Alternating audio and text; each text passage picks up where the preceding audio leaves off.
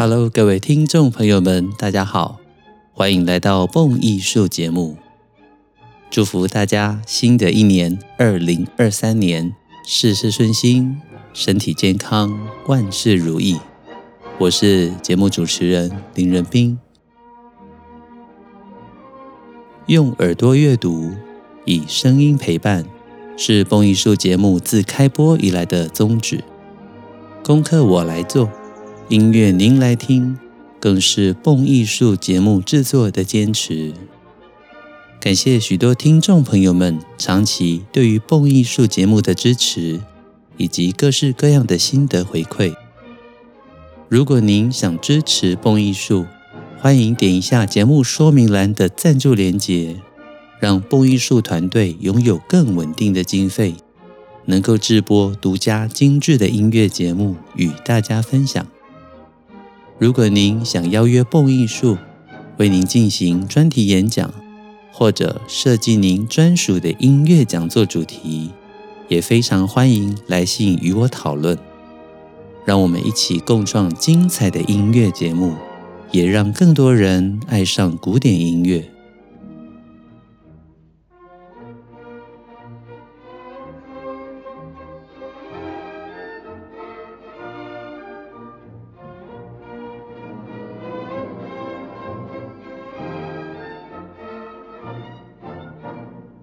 节目播出的这一天是二零二三年的一月二号。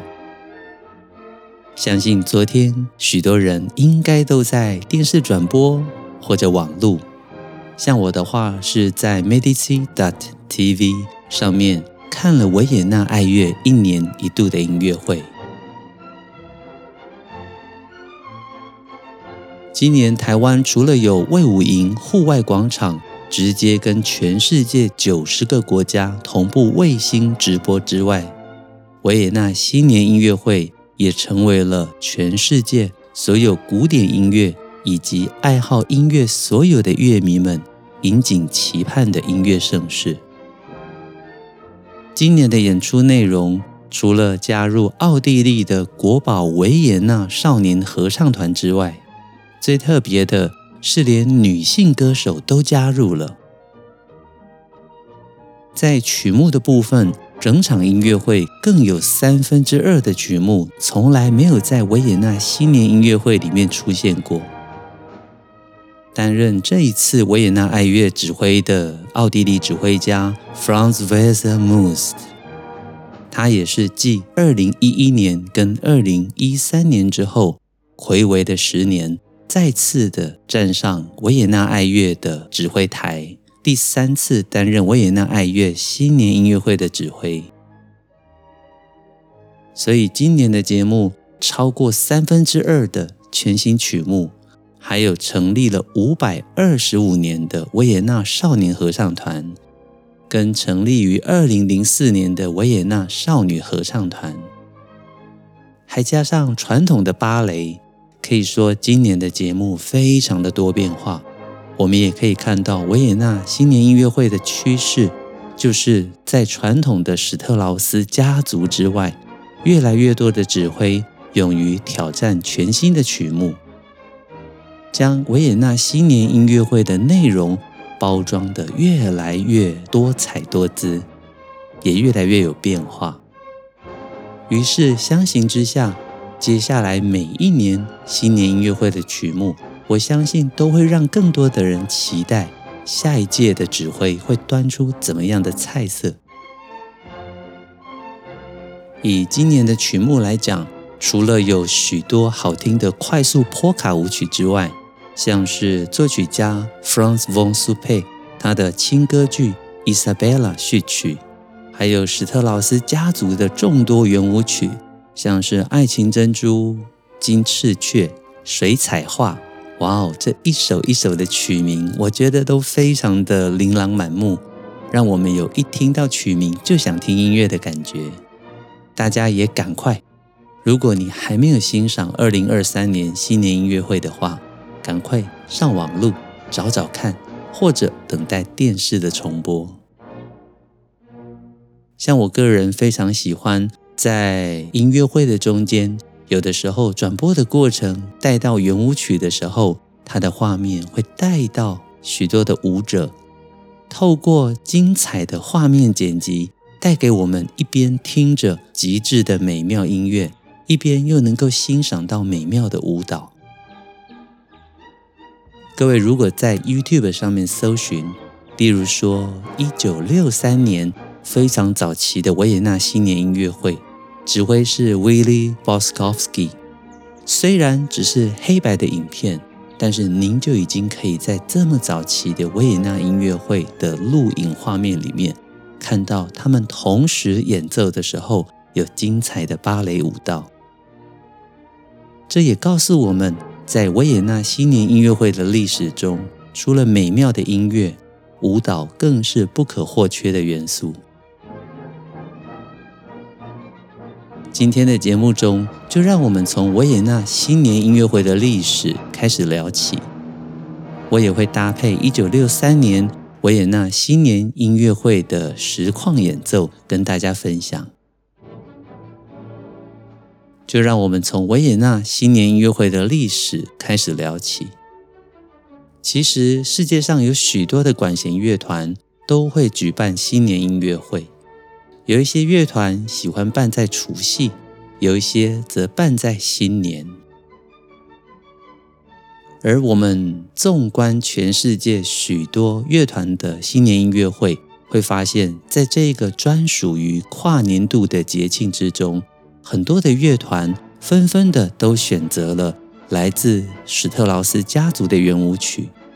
其实这个惯例多半都是从维也纳爱乐管弦乐团的传统而来。以二零零二年的维也纳新年音乐会为例，当年已经有六十五个国家转播，将近十二亿的观众透过转播欣赏这场新年音乐会。而以今年二零二三年为例，全世界超过九十个国家同步转播。人数更是再创新高。音乐曲目在小约翰·史特劳斯指挥的时候，只有他所拥有的六个乐团可以演奏。某方面来讲，这算是独家企业吧。小约翰带领着他的乐团到全世界各地巡回演奏他的作品，也为他赚来大把的钞票。一八七三年，小约翰·史特劳斯举办了一场宫廷歌剧院的舞会，于是他邀集了维也纳宫廷歌剧院管弦乐团的成员，当然也包括了维也纳爱乐的成员。一直到他去世，小约翰都跟维也纳爱乐维持这样子的合作关系。时间到了一九二五年，小约翰·史特劳斯一百年的冥诞。维也纳爱乐管弦乐团决定举办一场纪念音乐会。当时，他们决定了全场曲目都以小约翰·史特劳斯的作品来演奏，用以表彰纪念这位维也纳伟大的作曲家。这也是第一次维也纳爱乐全场演奏史特劳斯的作品。各位，这是一九二五年，我们现在是二零二三年，也就是在两年之后。二零二五年就是首场维也纳爱乐管弦乐团的小约翰全场作品的演奏百年纪念。再到了一九三九年十二月三十一号，著名的指挥家 Clemens Krauss，他第一次举办全场都是史特劳斯圆舞曲的跨年音乐会。于是从此之后。新年音乐会逐渐变成了在过新历年时候的惯例。乐团的首席就是 Willy Boskovsky，他从一九五五年开始到一九七九年，这中间二十四年的期间，他兼任指挥的工作，指挥每一年的新年音乐会。所以刚刚我提到。各位如果到 YouTube 上面去搜寻维也纳早期的新年音乐会，我举两个例子：一九六三年跟一九六五年，这都是黑白影像。各位只要搜寻关键字就能够找到，您就会看到乐团首席 Willy Boskovsky 他以首席小提琴兼任指挥，带领新年音乐会的演奏全场。所以早期的维也纳新年音乐会就有一个特色：指挥家会兼拉小提琴。我没有说错，再听一次哦。指挥家他也会拿指挥棒指挥，但是碰到他设计好的曲子的时候呢，他同时加入小提琴的演奏，也就是以领奏的方式带领乐团完成乐曲。而当他觉得需要指挥的时候，他拿起指挥棒，改为有指挥的方式带领乐团。这两种方式非常的灵活。也成为了早期维也纳新年音乐会的表演模式。从一九八零年起，Willy Boskovsky 他的健康情况不佳，改由知名的指挥家 Lori Mazel 接下了指挥的工作。接下来重要的年份就是一九八七年。从一九八七年开始，维也纳爱乐便决定。每年都邀请不同的指挥家来指挥新年音乐会，于是这历史性的一九八七年，跟不同的客席指挥所合作的新年音乐会，就是当年的欧洲之王啊，欧洲音乐总监卡拉扬来担任。各位同样的，在 YouTube 上面能够找到1987年由卡拉扬指挥维也纳爱乐。非常经典的新年音乐会，这也是卡拉扬过世前两年，我们虽然看到他垂垂老矣，但是指挥乐团的时候神采奕奕，仅仅是轻轻的舞动双手，都能够散发音乐无穷的魅力。非常的推荐大家上网欣赏一九八七年卡拉扬指挥的新年音乐会。而一九八八年是 Claudio Abbado 指挥，一九八九年是 Carlos Kleiber，一九九零年是 Zubin Mehta，九一年再次由阿巴多指挥，一九九二年原定是伯恩斯坦指挥新年音乐会，但是因为伯恩斯坦突然逝世了，使得这场音乐会。临时改由 Carlos Kleiber 再次指挥。接下来像是一九九三年的 Ricardo Muti，一九九四年又是 Lori Mazel，九五年 Zubin Mehta，九六年 Lori Mazel，九七年 Muti，九八年 Mehta，九九年 Lori Mazel，两千年再次轮到 Ricardo Muti。两千零一年，Nikolaus Harnoncourt；两千零二年，则是日本指挥家小泽征尔担任。等等的一路，我们发现每一年的指挥轮替其实都非常的精彩。而到近年来，指挥的面孔不断的有新的变化，像是之前的杜达美，还有两千年的 Andris Nelson，二零一九年的 Christian Tilman。等等的，杜达美是二零一七年，所以在近年来，我们可以看到指挥的面孔，当然老大师还是有，例如去年的巴伦波因跟今年的 Franz Wettermuth，中生代年轻的指挥家一一的展现不同的曲目思维跟规划，所以维也纳新年音乐会在现代成为了所有乐迷们。每年在新历年的时候关注的焦点，相信您跟我都一样，每一年都关注。接下来想让大家听一下一九六三年的新年音乐会里面很可爱的一首乐曲，这首就是喋喋不休的波卡，也被翻译为叽叽喳喳的波卡。小约翰史特劳斯写作于一八五八年的作品。我们一起听一听。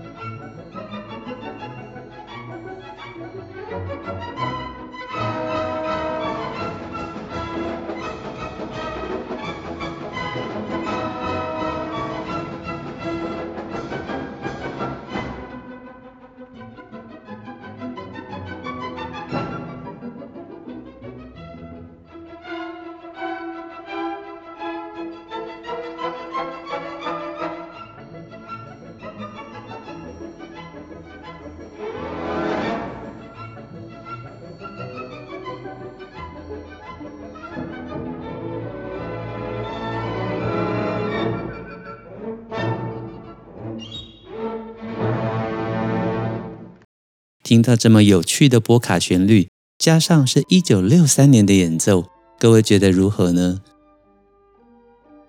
跟我们现在习惯的演奏是不是略有不同啊？无论速度以及录音，我个人还蛮怀旧的，平常喜欢找一些旧的录音来欣赏，因为虽然旧的录音在品质上比起现代的全新录音一定没有那么的身临其境，毕竟录音的技术嘛，一定是日新月异，越现代录音的音质越佳。但是老录音会带给我们时代感，能够让我们穿越时间，回到过去，重新的去接近过去这些大师以及乐团他们的思维、分句以及音乐观，我是非常喜欢的。让我们来聊一聊老约翰·史特劳斯。老约翰·史特劳斯是奥地利知名的作曲家。在一八零四年三月十四号出生于维也纳，他的父亲是维也纳一家旅馆跟舞厅的老板。父亲早逝之后，母亲改嫁，继父让他学习小提琴。虽然老约翰很快的就掌握了技巧跟旋律，但是家境不佳，仍然使得他的音乐前途看起来无以为继。直到后来，老约翰。遇到了小提琴的教师波里薛斯基，收他为徒之后，才改变了他的一生。从十五岁起，老约翰就靠着他的琴艺自食其力。二十一岁开始，他写作圆舞曲。老约翰加入了莱纳旗下的乐团，担任小提琴手。后来，因为莱纳剽窃了他的创意。于是老约翰就退出了莱纳的乐团。后来老约翰靠着自己在音乐上的天赋，以及对于乐团的严格要求，他训练出当时全欧洲最出色的乐团，开始率领乐团在欧洲的各地旅行演奏。于是老约翰的作品传遍了欧洲各地，也为他赢得了圆舞曲之父的美誉。而老约翰后来跟酒店老板的女儿安娜·玛利亚·舒特雷蒙结婚，生下了小约翰，也就是 Johann Strauss Jr.，而小约翰就是我们称为圆舞曲之王的作曲家。所以这一对父子啊，一个是圆舞曲之父，一个是圆舞曲之王。但是我们常说史特劳斯家族。其实也包括了小约翰的两个弟弟约瑟夫，还有 Edward，，约瑟夫与爱德华。他们家族啊，一路就以写作各种精彩的圆舞曲，还有波卡舞曲，完全成为了维也纳当时最具代表性的作曲家。而老约翰总共写了十八首知名的进行曲，一百五十二首圆舞曲。还有十三首波卡，其中最有名的当然就是现在维也纳新年音乐会里面的保留曲目，一定会演奏的拉代斯基进行曲。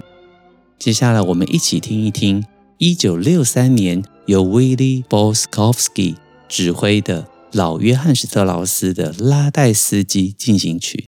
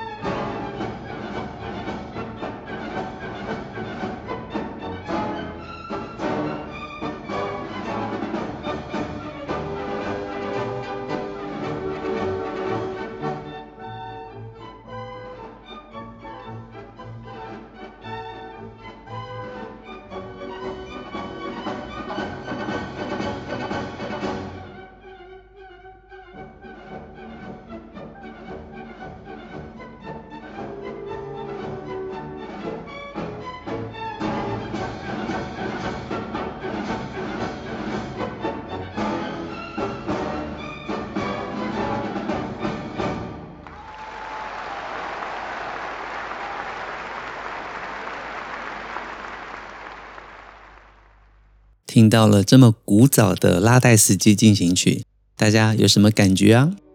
好听吗？话说小约翰史特劳斯，各位千万不要以为他是老约翰的儿子，在音乐之路上面就一帆风顺。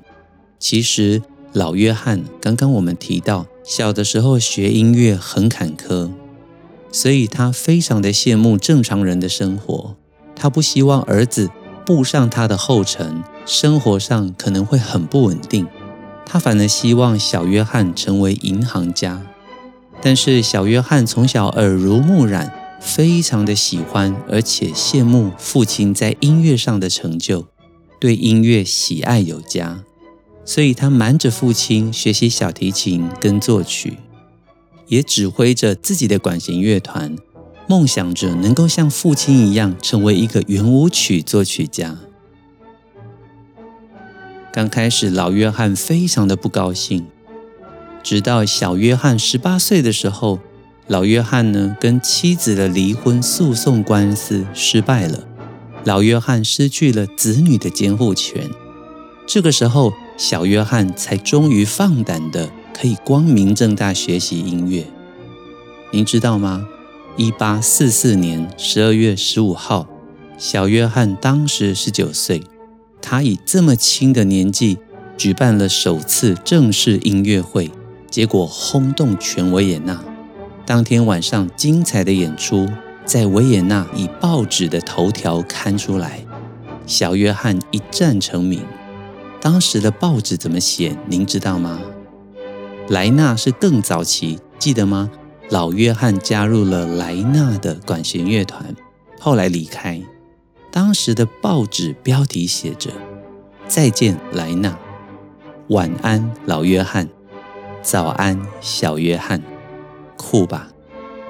我们从这个简单的标题，除了可以看到一代新人换旧人之外，也看到了当时维也纳报纸的幽默之处。而小约翰写了五百首以上的圆舞曲，这中间包括了《蓝色多瑙河》、维也纳森林的故事、艺术家的生涯等等的。都是名曲中的名曲。后来，小约翰在七十四岁的时候，因为肺炎逝世了，被葬在维也纳的中央公墓。非常快速的跟大家简单聊了一聊维也纳新年音乐会的历史，以及老约翰跟小约翰的生平故事，希望大家会喜欢。也期待在二零二三年全新的一年，蹦艺术每一集的节目规划跟内容，您都能够继续的支持，广为转发分享，让更多的人爱上蹦艺术，也爱上古典音乐。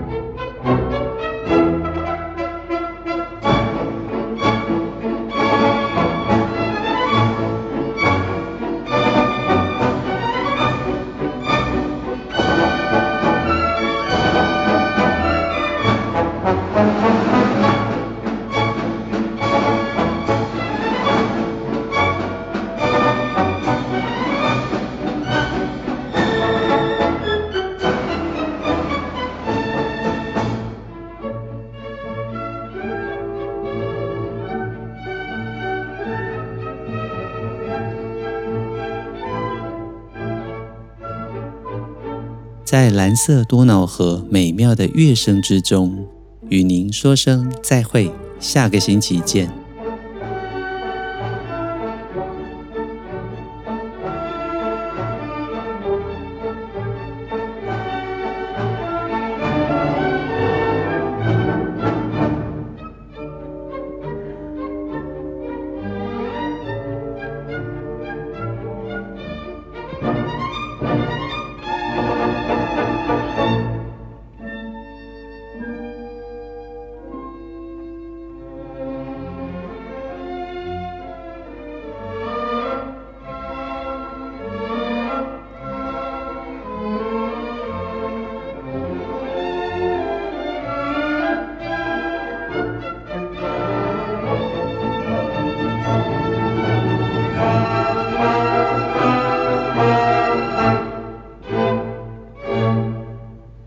时再次的祝福所有的蹦友们，二零二三年事事顺心，健康平安。